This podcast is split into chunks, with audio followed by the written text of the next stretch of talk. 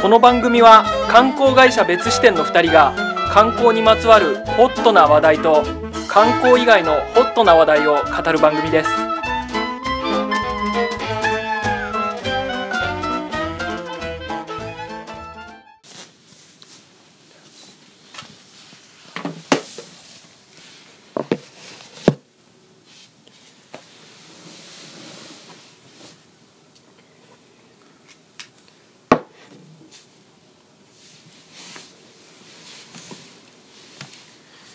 すべての面白いものを網羅したい別支店の松沢です観光カメラマン斉藤です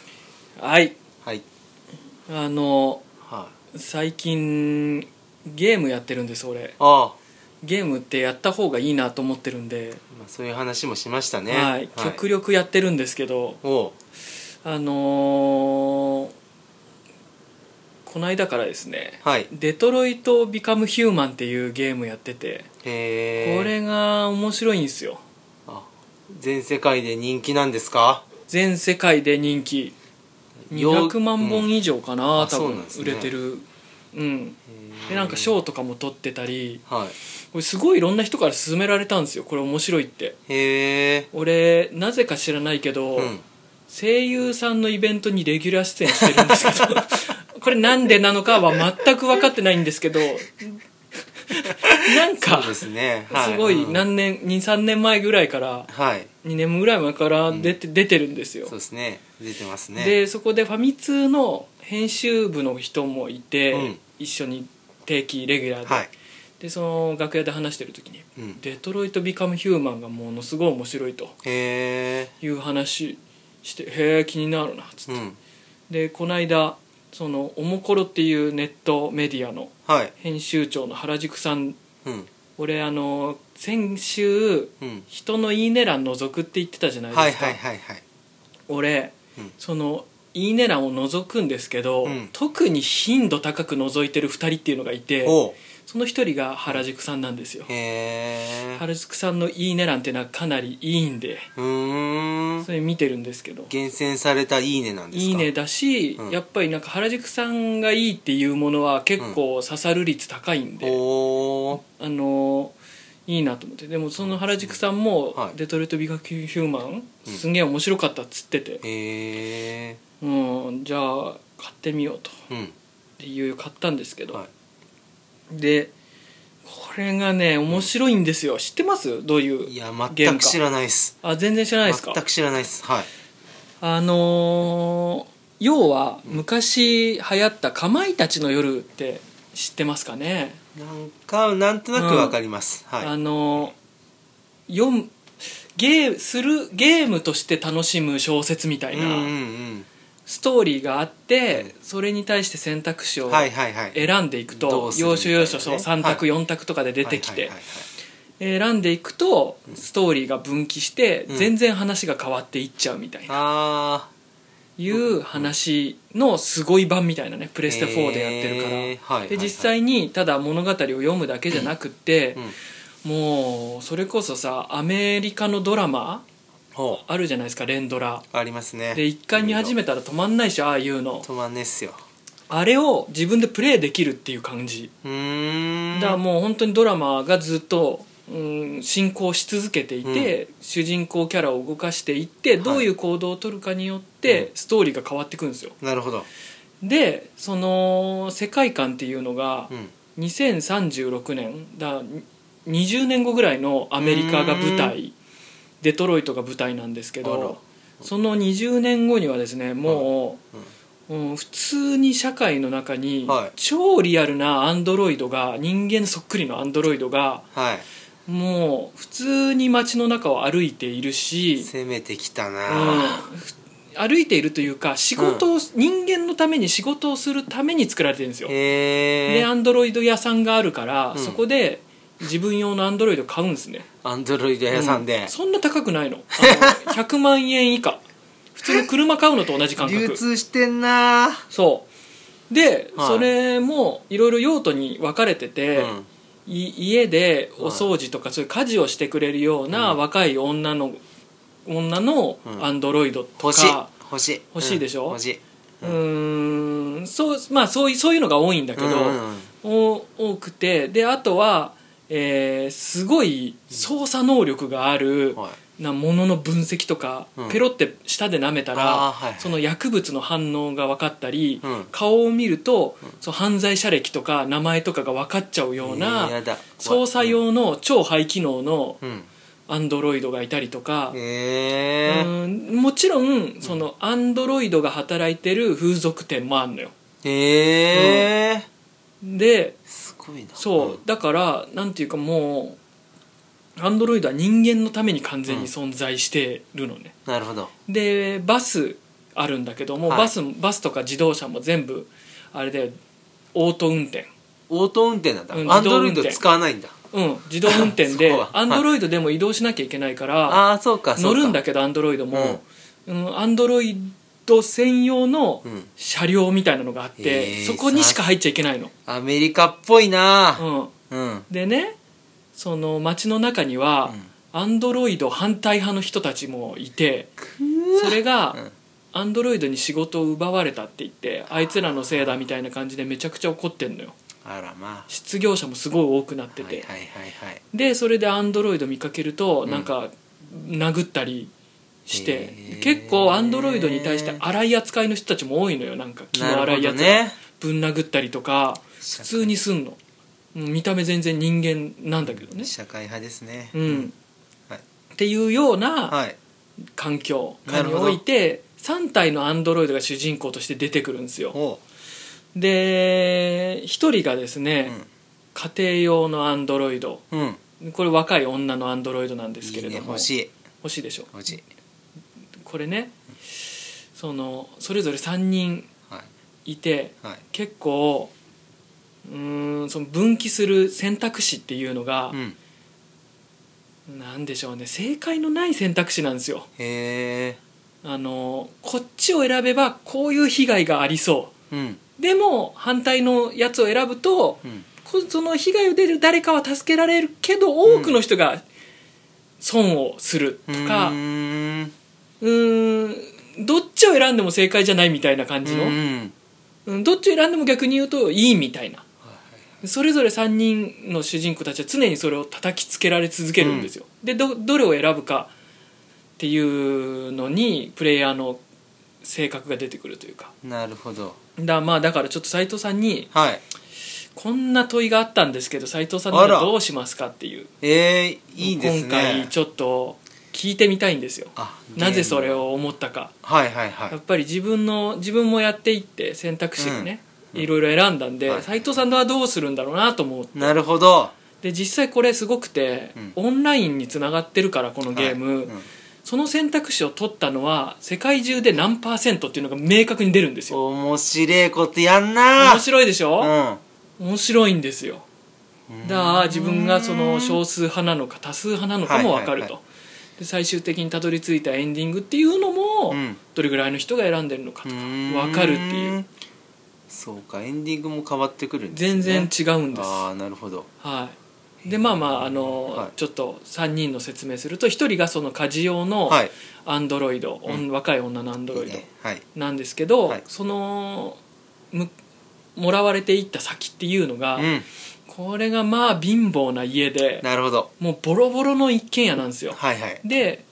お親父一人とうんちっちゃな女の子、うん6歳ぐらいの女の子一人っていう家庭で、うん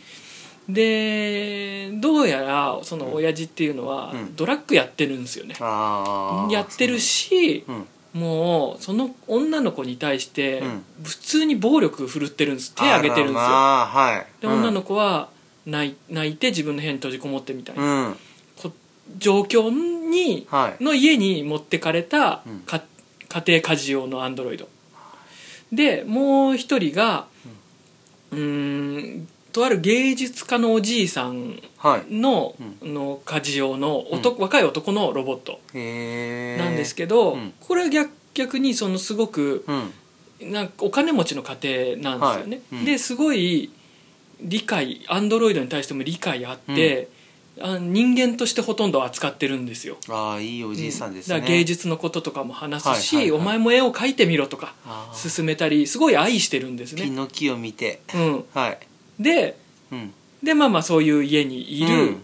なるほどうねん彼ねうんはでもう一人っていうのは捜査用のアンドロイドで、いはいはい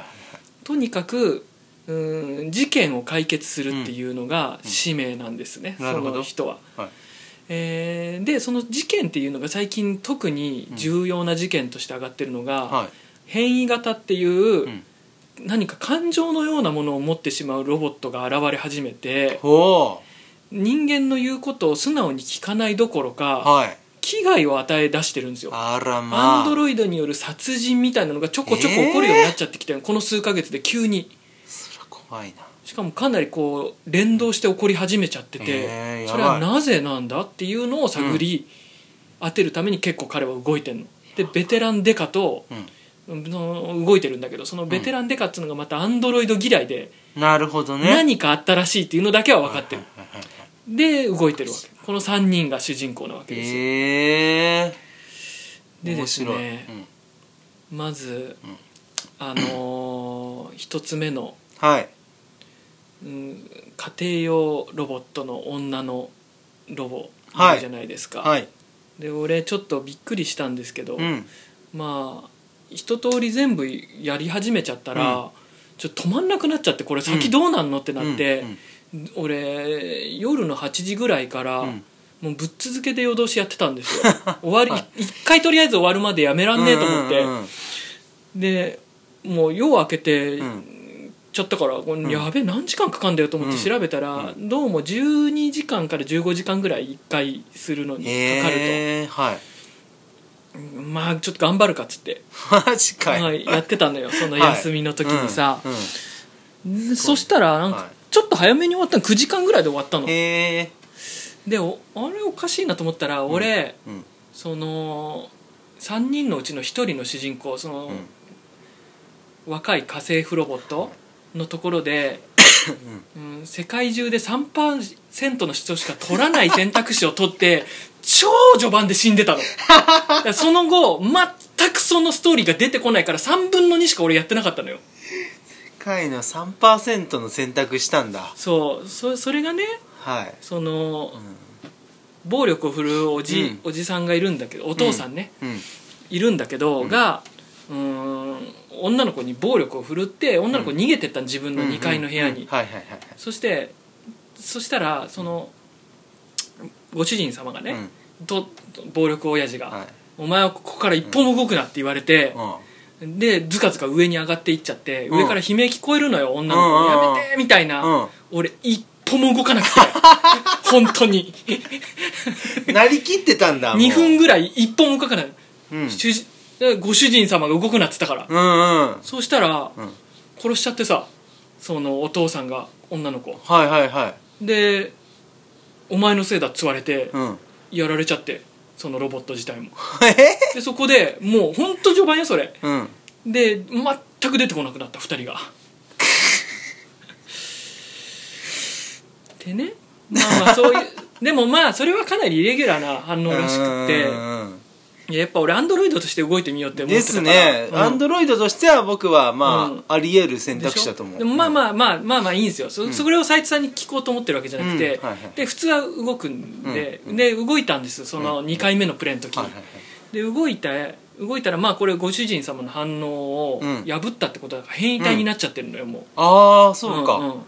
でなって、うんで主人を巻いて、ううんまいこと逃げ出して、うんその女の子と2人でうん逃げ出すんですよあの、えー、夜の街にうんう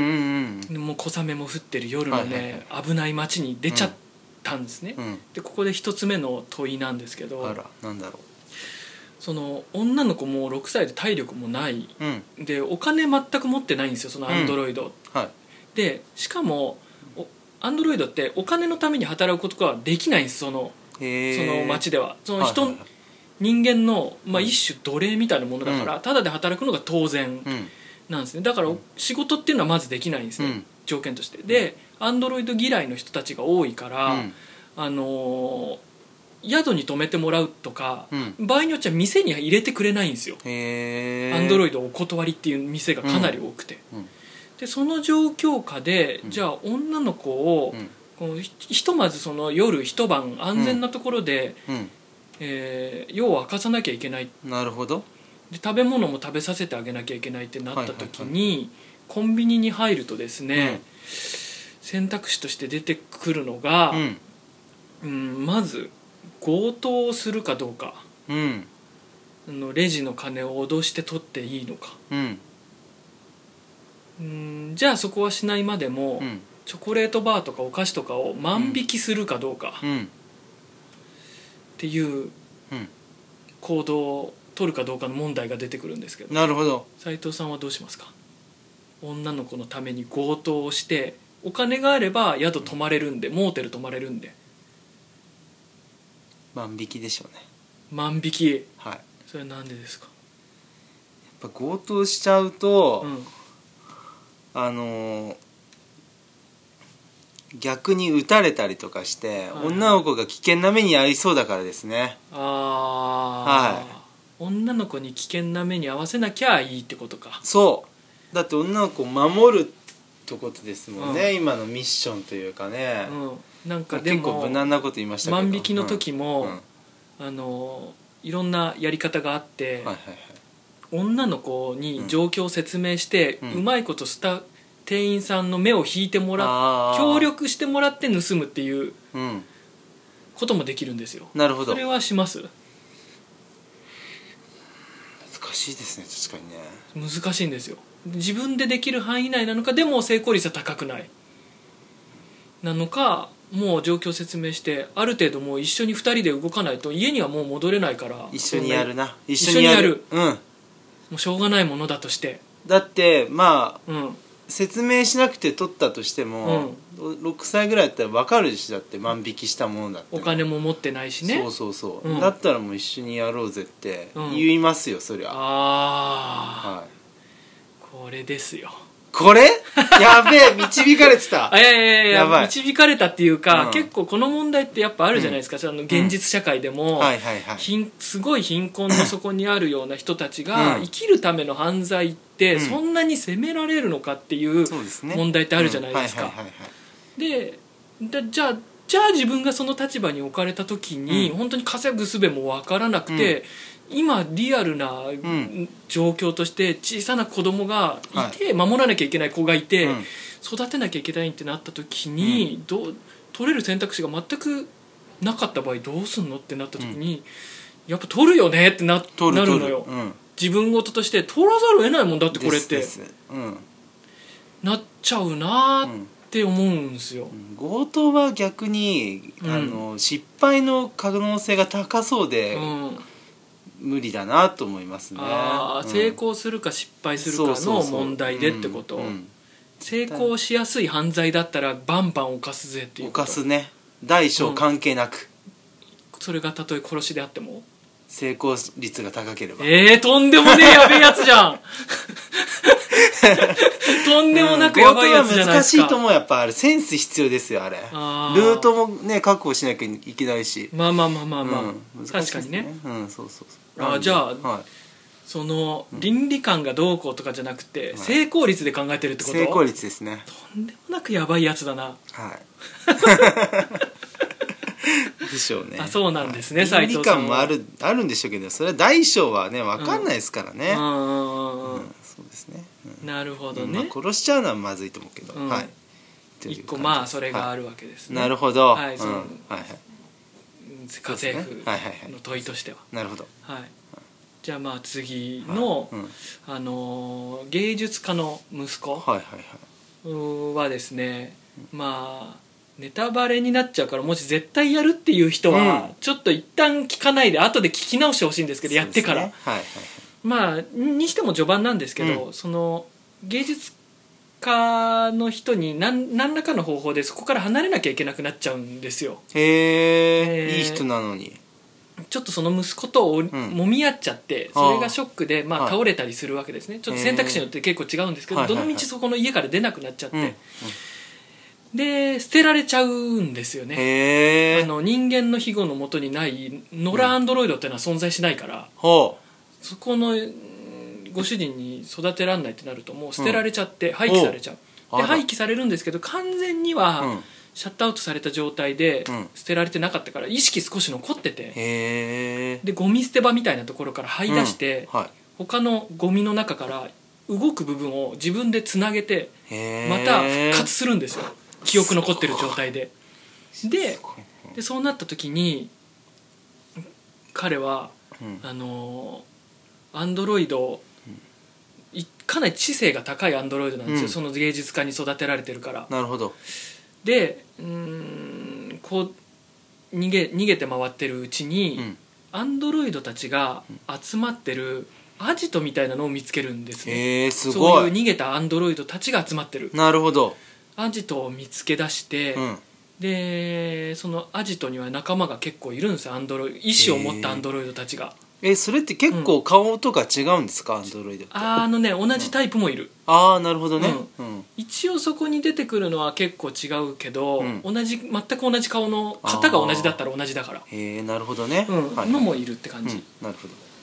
どででまあその話してるうちに、うん俺たちはどうどうすればいいかとうんでそこに隠れ住んでいたとしても、うんアンドロイド会社うんから、ううーんまあなんつうか石油っていうかほガソガソリンみたいなね、うんエネルギううーんが断たれちゃうと、うんもうと動けなくなっちゃうかあらガソリンで動いてるんですかエネルギーみたいな一応ブルーブラッドって名前付けられた、へーあの化学物質みたいなので動いてるのだかああそうなんだ、うんああなるほどそれは困った問題だなでしょうら永久に動き続けられるわけじゃないん、のよ、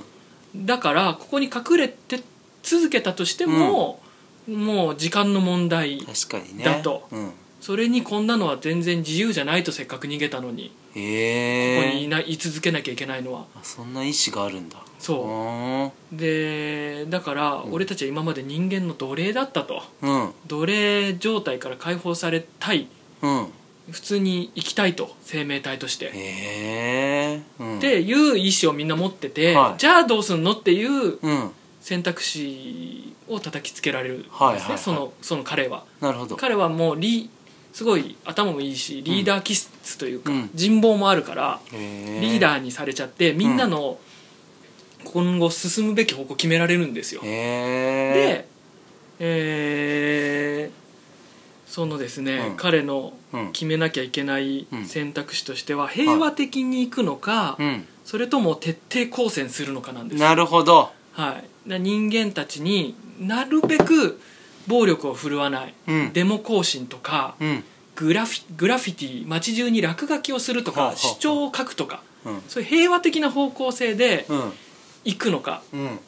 でもこれをやろうとすると仲間たちバンバン殺されるんですそうっすよねうんめちゃめちゃ殺されるんですけれどもそれでも手を出さないでやるのか、それともなるべく武器とか扱えるだけ扱ってもう殺しまくる、はい戦いいまくってそれで自分の権利を主張するのかどっちっていう大きな枠で言うとその2個のうんラインがあるんですけど斉藤さんどっちですかねこれ X メンと同じですねああ確かにそうかも X メンと同じだな X メンだと何と何なんですっけ、マグニートの,、うんその対人間はい派とそのあのあれですねあの X 面を作ったプロフェッサ X ーの人はもううん人間と友好的に、うんあの共同で生き一緒に生きていこうっていう派ですから、はいはいはい、そこのね対立ですね、そうですね全く同じですね構図としては、これはでもね、うん人間ですからね相手がね、うん人間ってのは恐ろしいですから、うん一うつん言うとナンナンバー2みたいな女がいるんですよ、はいその女はかなり好戦的、なるほどね、うんでナンバー3みたいな男がいるんですけど、彼は割と平和的に生きたいっていうう、だからーんその中でも割と割れてる、これはでもどっちなんだろうな、マイノリティだとしてそうですでしかももう寿命も、もう本当にカウントダウン始まってるぐらいじゃあもう好戦的に行くしかねえよだってグラフィティ書いたところで何もならないじゃんそんなのの、うんうんうん、長期じゃないんだもんあなーもう限られてるんだったらも戦うっきゃないう戦うっきゃないでしょあでーうんアンドロイド怖いねってなってうんアンドロイドアンドロイドのない社会になればいいんじゃないアンドロイドのない社会うんえアンドロイドってやばいねって、うんもうそれ人間側から見てんじゃん人間側から見てアンドロイドがじゃあ光線してち、うん早く散ってしまえってことあのこんな不幸なアンドロイドをね、もうこれからもう未来永劫うん作り続けられるんだったら、もうアンドロイドやばいってもらった方が、うん人間側じゃんでアンドロイドとして動いたらそれ自滅になっちゃうからさアンドロイドはアンドロイドでたくさん仲間が増えるっていうのは嬉しいことなのかな一応、うんその自分たちの他にもうん何十万体っていて、うんあのまだ未使用のアンドロイドとかも会社の倉庫とかいにやはそういでっぱいいするよねそりゃね、うんだってそんだけ100万円ぐらいで買えるっていう普及しそうそうそう普及してるわけですからねうんでもこれからねやっぱ不幸なアンドロイドやっぱ生みたくないですからねアンドロイドとしてもね僕はアンドロイドとしてそう思ってるアンドのロイドとしてそう思いますよ今後やっぱり生まれてくるアンドロイドが不幸であってほしくないもんうんうん猫の立場からしてもそうですうんうんえ 猫急に急に猫の立場からしても犬の立場からしとしてもそう犬 えどっから出てきたんですかいやだから犬ね可愛がられる、ねはいはいはいワンちゃん猫ちゃんだったらいいけうど、んうんうんねまあその愛玩うん動物として、うんこのまあ、大量に作られていって、はいはい大量にまあこうねプリ、まあ、そう生産というかはね、いはい生まれてきて、はいそのこのい子犬子猫たちうがん、辛い目に遭うぐらいだったら、生まれてこない方がいいと思うんです、うんうんそううんいう人間のものとして生まれてくるんだったら、はいはいもう生まれない方がいいそもそもね、うんだからそれと同じ考えですアンドロイドとしてあ今後えー辛いアンドロイドを生みたくないんです、うんうんもう多分、うんやばいことやったとして、うんしたらもうアンドロイドやばいねって多分なると思うんですよ、う人あの人間が人間側がねあのアンドロイドいつかやっぱ暴走するよってなった時に、じゃあもうねそういう家政婦とかなんかそう、なんかそういうあーものはもう自分ちでやろうよってなって、あー敵対的な態度に出うて、ん人間と決別して新しいアンドロイドはもう作らせないってことそうんうだってねグラフィティ書いたとしてもね、うんなんかこうアンドロイドだーっつったとしてうも、んそこだけ排除されるだけで、うん今後悲しいアンドロイドのストーリー多分生まれてきちゃいますから。あ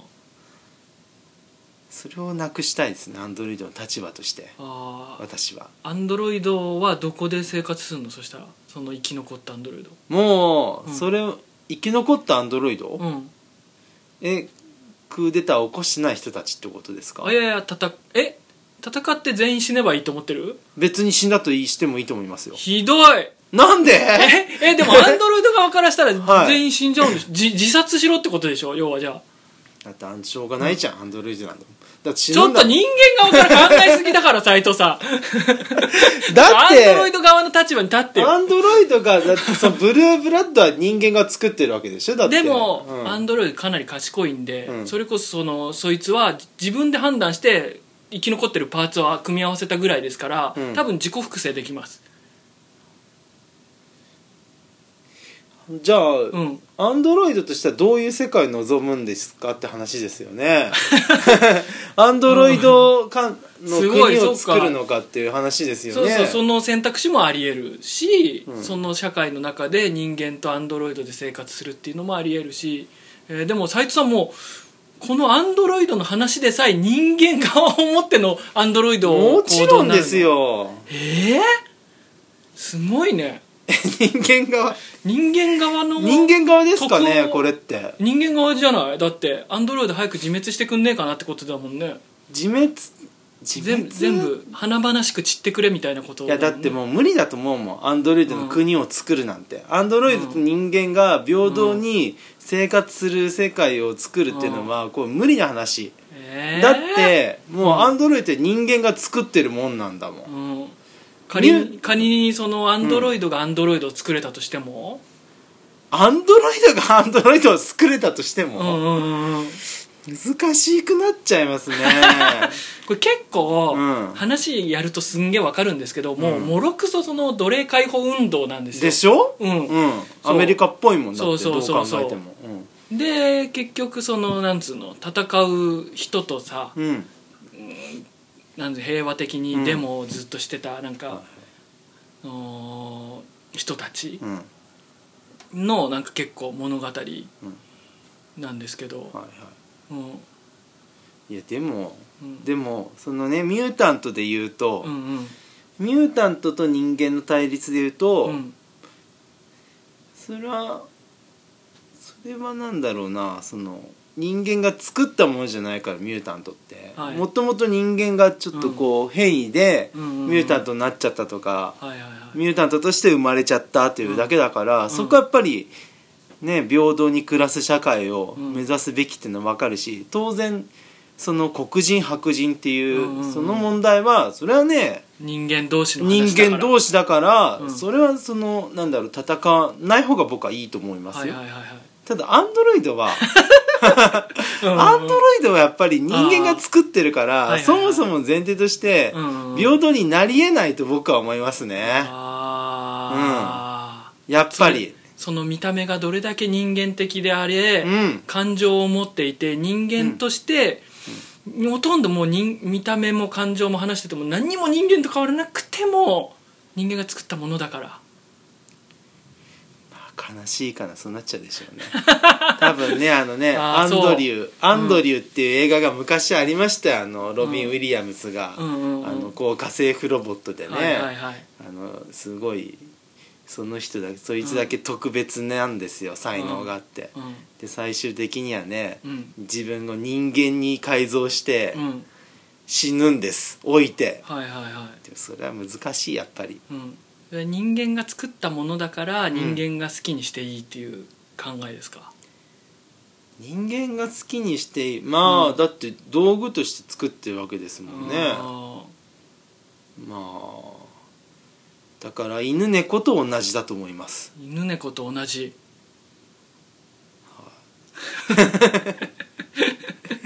もしか猿の惑星ねああえあのー猿の惑星もそういう話でしたから、うんうんうんうんジェネシスはいはいはい親が作ったっていう観点で言うと子供ももしかしたら同じ理屈で好きに使っていいっていう考え方で生きてる社会っていうのもあったじゃないですかそついつい数百年前まで日本もそういう考え方だったりしたそこは別に人間同士だからダメそこは人間同士だと思いますようんやっぱりね、うんうん、ふ監視が古いってだけでねなるほどうんわかりました松田さんどう選択したんですかそこあはー俺は、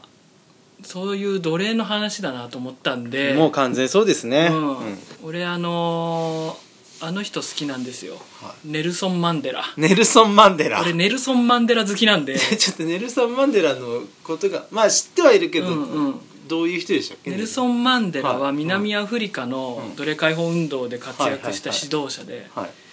うんほんてまあ若い頃はかなり好戦的にやってたんですけど,、なるほどでもある時からいやこれじゃダメだってなって、うんもう徹底徹底的に平和路線に変わったんですよ、へえでもうめちゃめちゃ長い間投獄されてて、うんされてる間もそうだし、うんされてからで出て出てうん出てからも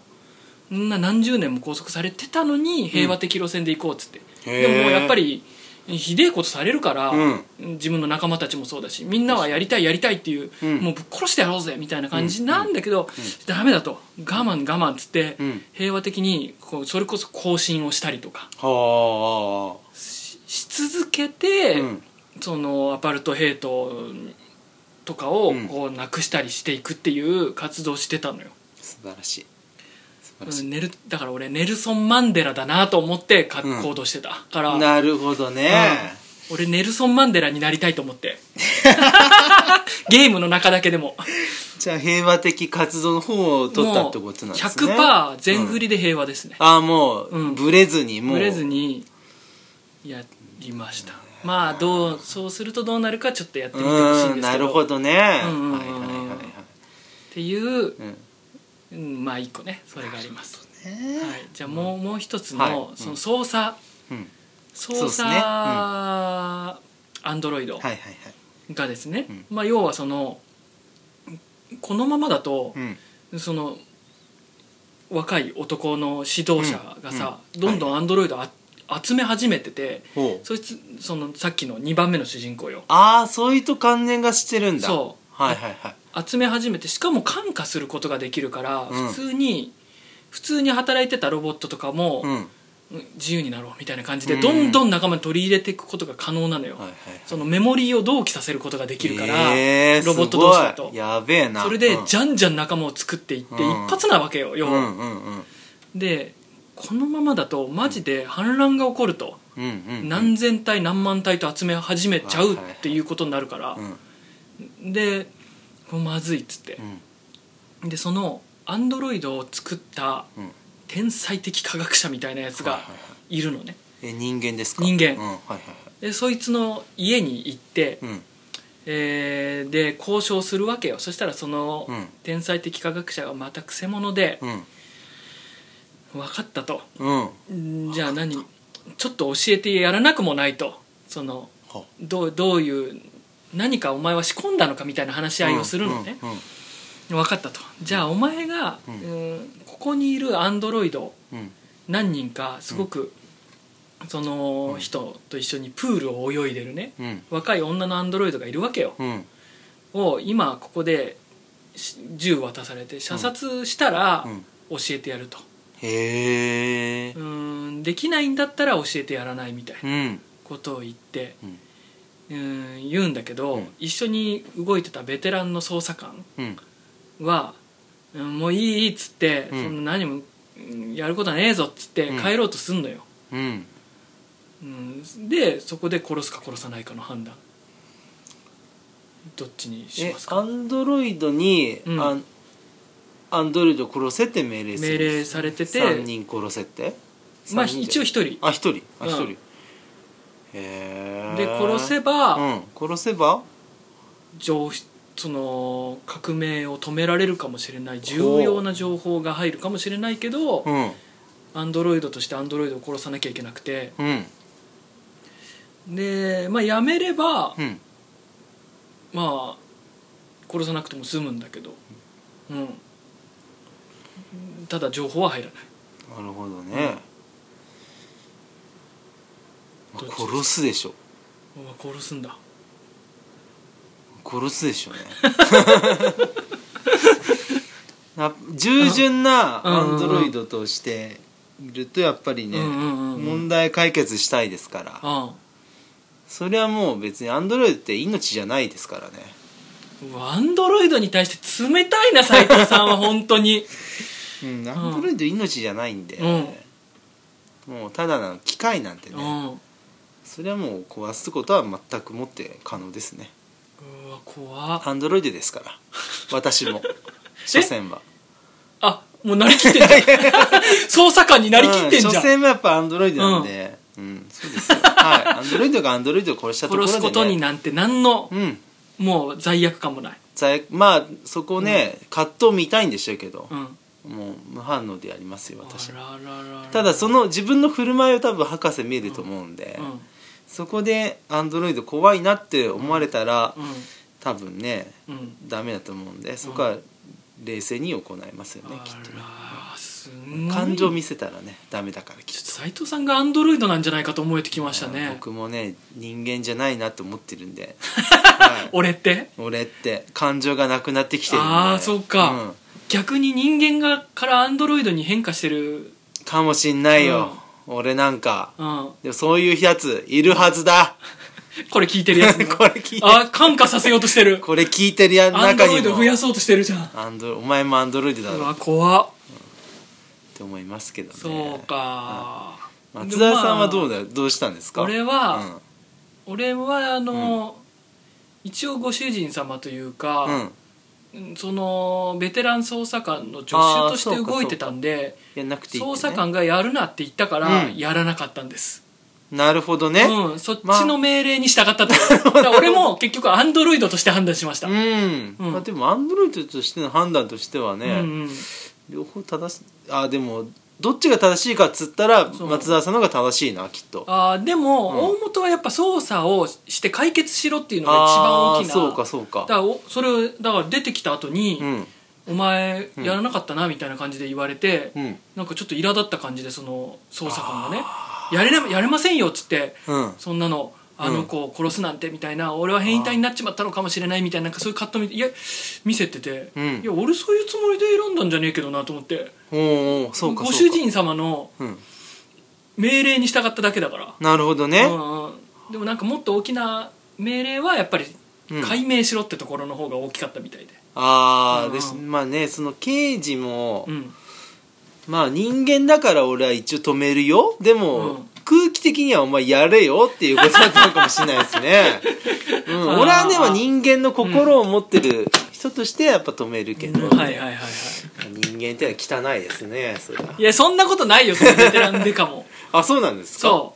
う一応なんかだんだん友好的になってきて、うんなるほアどンねドロイドっつってもうんいろいろだなみたいな感じにはなってる、あーうそんううんうん難しいな人間ってのは難しいよねそれパーセンテージ的にはどうなんですかあ覚えてますそかれは、うあんの助ける方が多いです結構多かった、へー多分80%ぐらい助けてたかなあー殺すは20%ぐらいだったえ過激派にの行動出るっていうのはどっちだったんですか、あそのー 2, 個目のやつ平和かそうそうそうそう平和の方がやっぱある程度多いああ、うんちゃんとしなんか、具体的に何パーとかは分かんないけど、うんうんうんなんかのその開発者かなんかのインタビューで日本人は特に平和的なのを選ぶ人がめちゃあーもう大多数っつってたあーそうなんだ攻撃的に出る人はほとんどへーかなり少ないらしいああなるほどね、うんあそうかそうかそうそうそうそうそういうことですかそういうことだから斎藤さんは、うでんも斎藤さんだいぶ人間寄りのジャッジしてたからなだってアンドロイドって希望がないもん、ちょっと斎藤さんプレイしてくださいそうですねごめんなささいこれだいぶ、うんのアンドロイドにやっぱ感情移入させようっていう作りになってるんあであやっぱりねそう、んこのやっぱ文字面だけとはちょっと違うかもしれうまんせん、でしょうね、うんうんうんだと思うななんか変に妙にうんアンドロイドに対して辛く当たる人たちが多すぎるのも俺ちょっと逆に違和感があるぐらいだったんですよ、うう俺こんなになんか話し相手になってくれて、うんまあ結構その女性型ロボって性的に使われてるんですよその明示されなくてもそりゃそうだよ使うよ、人間だったらそうんでなん何その一緒にそういう感じでさん寝たり生活したりしてる、うん、うんこんな人間しかも美男美女ですよ大うん抵、うんをそんな雑に扱えると思ってすでも好きになっちゃうでしょ普通に愛しくなっちゃうのが普通じゃねえと思って、それが人間ですよ うん、人間です、うん、愛着が湧いちゃうのが愛着湧かないえ湧ーかな湧いかというないか,、の斎藤さんいや湧いちゃうんじゃないんでしょう湧ね、湧かないのが人間っぽいじゃないですかたとえそれがこロボだとしても湧いちゃうのが人間じゃないですか湧かないのが人間なんですか斎藤さんの認識はういうもうねそううん奴隷だって思ったったら、うもう思わないんでしょうねきっとねうわ怖い男だな、うんだともう俺は人間に対してはすごい、もうちょっとで好きになっちゃったりするけど、うんうんアンドロイドだと思ったらねちょっと待って蹴っくだ飛さばいよすね、うわいやーそうですうんかそうですうーん人間に対してはちょっとそうじゃなくあってください 人間に対してはそうですかそうじゃないですよ、うんはい、ちょっと好きになっちゃうんでねあちょっあとどねどれだとしてもはい、奴隷なんてもういないですから人間はいやまだでもいる国もあるじゃないですかやっぱしそそれはもう解放したいそれはダメよそれくはないダメそれはダメそれは良うん違うれとこれとは話は別あ人間とはどうもやっぱそれは安心しました違う、うん、そうですね、うんはい、だと思いますよちょ斎藤さんにもやってほしいなそしたら、っと面白そうですちねょっと話聞くと、はいうんちょっと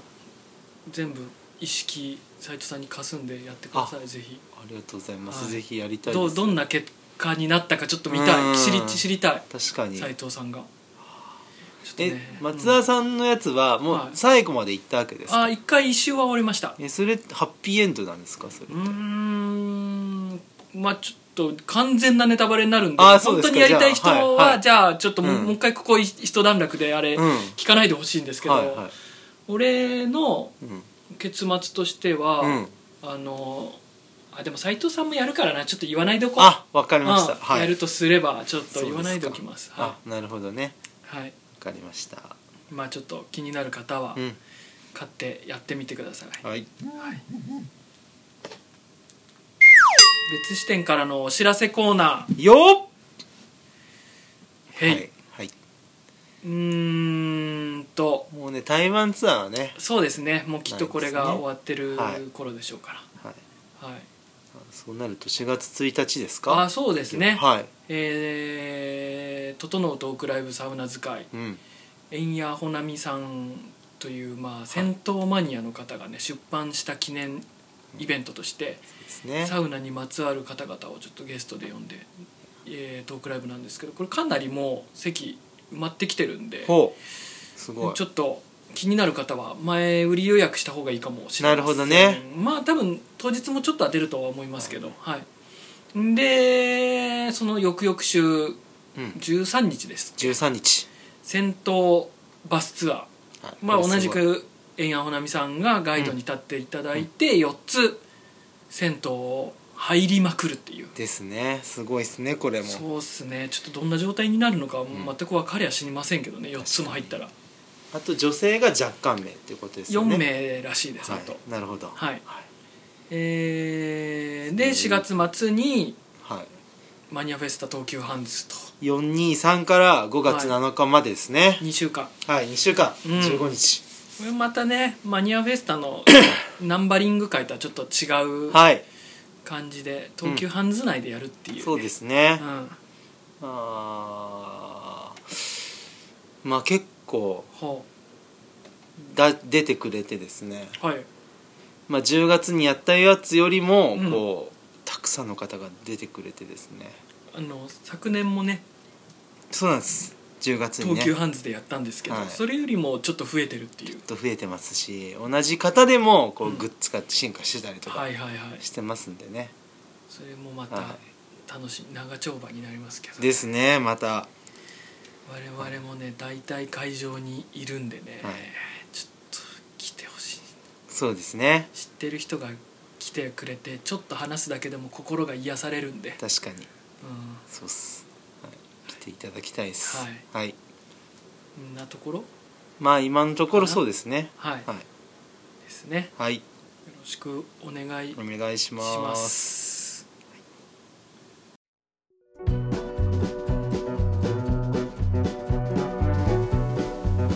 はいはい、あーまうん、いあゲームの話でしたけどい